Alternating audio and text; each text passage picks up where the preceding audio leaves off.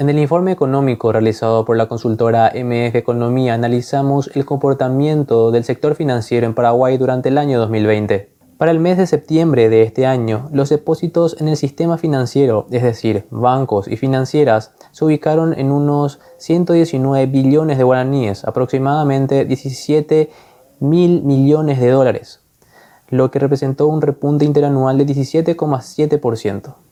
Por su parte, el saldo de los créditos netos evidenció un incremento interanual de un 7,5% para ubicarse en unos 103 billones de guaraníes, cerca de unos 14 mil millones de dólares.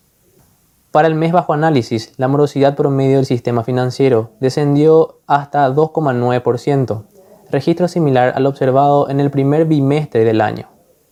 Para los bancos, la morosidad se ubicó en 2,8%, mientras que para las financieras el indicador fue del 5,2%. Ambas cifras representan los menores registros observados durante la pandemia.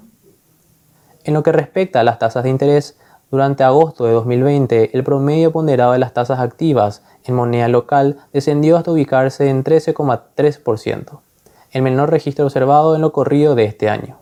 Estos datos y demás informaciones puedes encontrarlos en el informe económico realizado por la consultora MF Economía. Thank you.